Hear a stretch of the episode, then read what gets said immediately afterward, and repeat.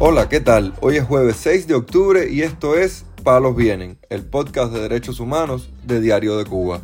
Palos Vienen, un programa de Diario de Cuba por la defensa de los derechos humanos. Hoy estaremos conversando sobre la situación del prisionero político cubano José Daniel Ferrer, quien se encuentra en régimen de aislamiento en la prisión de Mar Verde.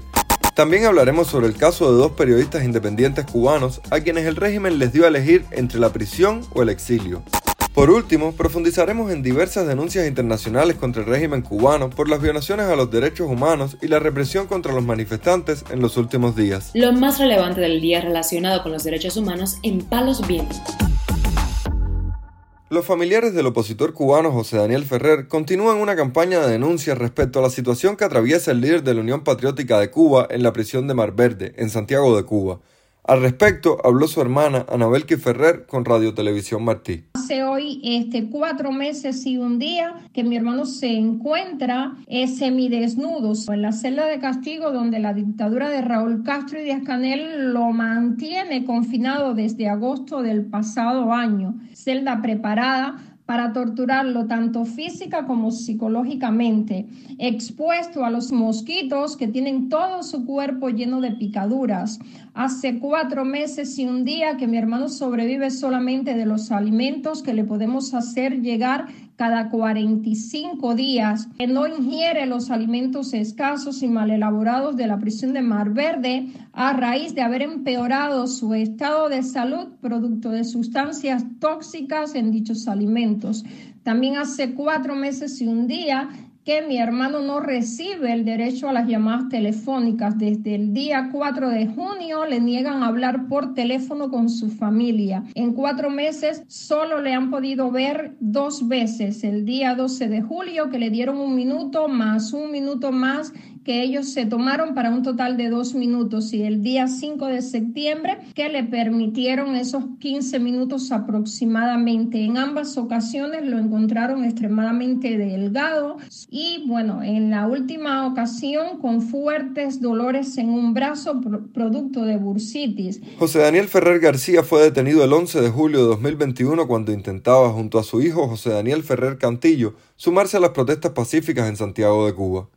En tanto, este martes las autoridades cubanas otorgaron un pase de 24 horas al preso político José Díaz Silva, líder del partido Opositores por una Nueva República, para que gestione su salida del país tras informarle que sobre él pesan dos peticiones fiscales de 7 y 12 años de cárcel. El opositor contó lo sucedido en declaraciones a Radio Televisión Martí. En el día de él llegó la seguridad del Estado allí y me dijo, vístate, me pusieron un pantalón civil ahí y me montaron en un carro eh, particular, un Lada, pero la patrulla estaba allí que iba atrás de nosotros y me llevaron para allá, para el hospital La Covadonga. Eso fue como a las seis y pico de la tarde creo que era. Y entonces allí en La Covadonga, allí ya ellos tenían preparado eso, había un médico ahí que me hizo un ultrasonido para verme los riñones y me revisaron los oídos y esas cosas, y entonces me pusieron un tratamiento de pastillas. Y entonces sacaron un pase y me dijeron, Silva, tienes un pase hasta mañana a las 5 de la tarde, 17 horas del día 4 de ayer y 17 horas del día de hoy, así que mañana nosotros mismos te vamos a recoger aquí en la casa, me trajeron un paquín porque ellos dicen que ellos a mí no me van a soltar nunca de la prisión, que yo tengo que irme del país. Ellos me traen a mí, me dan el pase ese para que yo gestione en la oficina de interés una entrevista para que yo trate de sacar una visa porque dicen ellos de que yo, ellos no me van a soltar para la calle porque aparte de los dos años que tengo echado, que lo estaba cumpliendo en la calle, por la amenaza aquella, me bajó una petición fiscal de un atentado y un desacato que me piden siete años. Y entonces otra petición fiscal que ahora dice que está en camino, que me van a pedir 12 por la otra. Toda la semana iban allí a, la, a verme allí para hacerme presión de eso, que ellos me iban a dar la oportunidad de que yo me fuera, porque yo tengo 62 años y que me voy a morir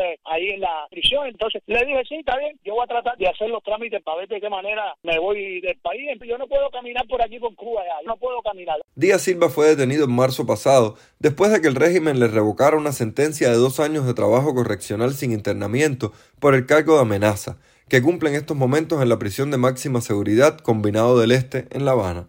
Mientras tanto, la presa política cubana Lisandra Góngora Espinosa permanece en una celda del hospital de la prisión para mujeres conocida como el Guatao, en ropa interior, sin pelo y negada a comer la comida de la cárcel por miedo a adquirir alguna enfermedad.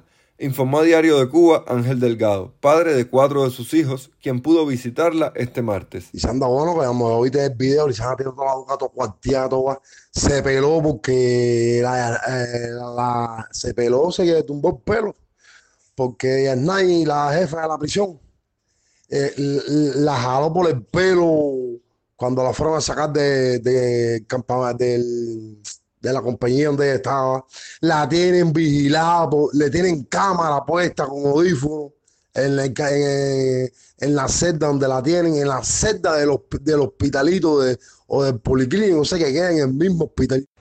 Ella la ropa que tenía era la ropa blanca, pero como la ropa blanca ahora significa una huelga para él, y ella no se quiere poner la ropa de, de, de régimen, de la prisión, ella está sin ropa, ella está en blumen allá adentro y con, una blusita.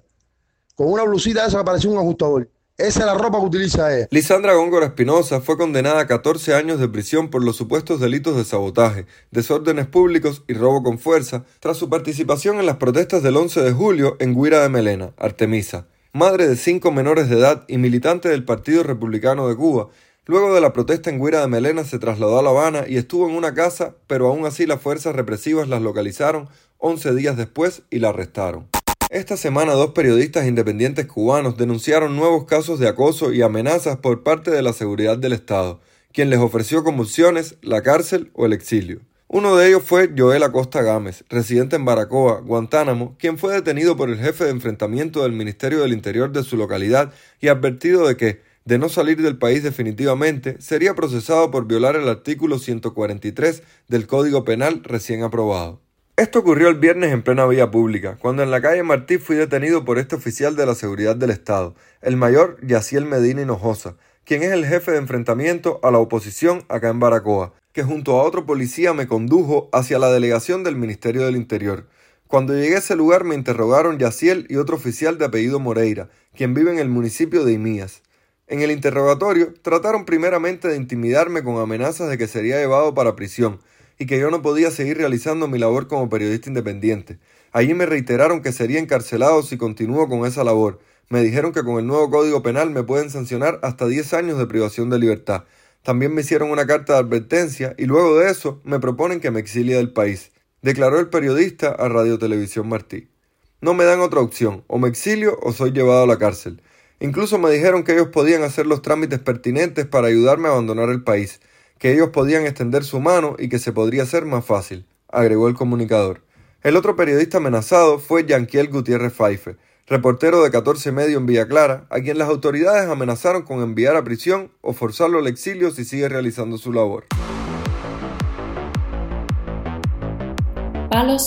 Un grupo compuesto por 14 organizaciones internacionales y cubanas independientes, entre las que se encuentra Artículo 19, Cubalex, Justicia 11J y el Instituto sobre Raza, Igualdad y Derechos Humanos, entre otras, publicaron un comunicado denunciando el creciente clima de hostilidad, abusos y detenciones arbitrarias hacia quienes se han manifestado pacíficamente en Cuba entre el 29 de septiembre y el 2 de octubre. Los firmantes del texto señalaron que la represión del régimen contra los manifestantes no es aislada, sino que forma parte de un patrón de respuesta a las protestas públicas observado por varias organizaciones de defensa de los derechos humanos. Entre las manifestaciones reprimidas violentamente en Cuba han sido especialmente documentadas la que tuvo lugar en la calle Obispo, en La Habana, el 30 de abril de 2021, y las manifestaciones desarrolladas en el contexto del 11 de julio de 2021. Este sistemático proceder conduce a la prisión política y como consecuencia, organizaciones como Prisoners Defenders destacan el enorme crecimiento de esta, que ya supera los 1.016 prisioneros políticos en Cuba, denunciaron.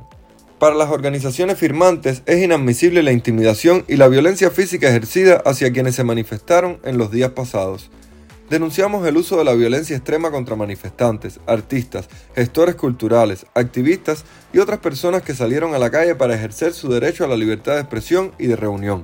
El uso recurrente de personal perteneciente a las corporaciones de seguridad formales y la irrupción de personas vestidas de civil armadas para reprimir a quienes protestan en Cuba no hace sino establecer un ambiente adverso y peligroso para el ejercicio del derecho de reunión y manifestación de la ciudadanía, agregaron. También el relator de la Comisión Interamericana de Derechos Humanos para Cuba condenó las detenciones arbitrarias del régimen durante las recientes protestas ocurridas en La Habana, ante la agudización de la crisis energética y la mala gestión gubernamental. Como relator de la CIDH para Cuba, condeno las detenciones arbitrarias contra quienes se manifiestan por los cortes de energía y el bloqueo de Internet, exigiendo libertad y democracia. La democracia es condición necesaria para respetar los derechos humanos, algo que no existe en la isla, apuntó en Twitter este miércoles el abogado guatemalteco Edgar Estuardo Ralón. El jurista también compartió sus declaraciones a un canal de televisión donde denunció la represión contra los manifestantes cubanos. La cifra que tenemos nosotros de, las últimas semanas, incluidos estos seis días de protestas, nos hablan de 26 personas detenidas y 19 que permanecen aún en detención, es lo que nos han comentado, y este bloqueo en Internet es una manera de silenciar esas voces y de tratar de que el movimiento no cobre mayor fuerza.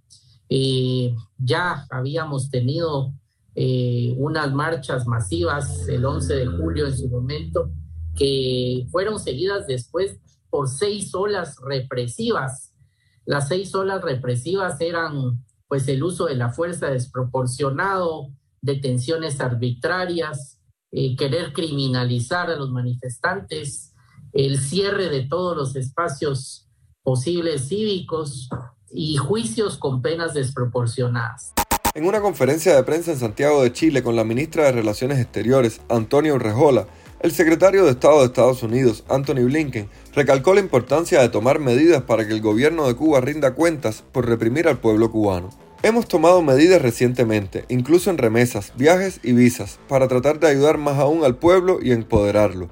Al mismo tiempo, vimos que nuevamente el pueblo cubano trató de defender sus derechos hace un año y que estas protestas, protestas pacíficas, no solo fueron reprimidas violentamente, sino que las personas fueron encarceladas, incluidos menores de edad, generalmente con penas de prisión excesivas de 15, 20 a 30 años, solo por decir lo que piensan, aseveró Blinken. En ese contexto, el jefe de la diplomacia de Estados Unidos dijo que tenemos que hacer que el gobierno cubano rinda cuentas, tal como lo haríamos con cualquier otro gobierno, por negarle al pueblo cubano esos derechos. Palos Vienen, un podcast de derechos humanos de Diario de Cuba con la producción y conducción de Mario Luis Reyes. Muchas gracias por acompañarnos este jueves en Palos Vienen, el podcast de derechos humanos de Diario de Cuba. Pueden escucharnos en DDC Radio, Spotify, Google Podcast, Apple Podcast, Telegram y SoundCloud. Yo soy Mario Luis Reyes, mañana regresamos con más información.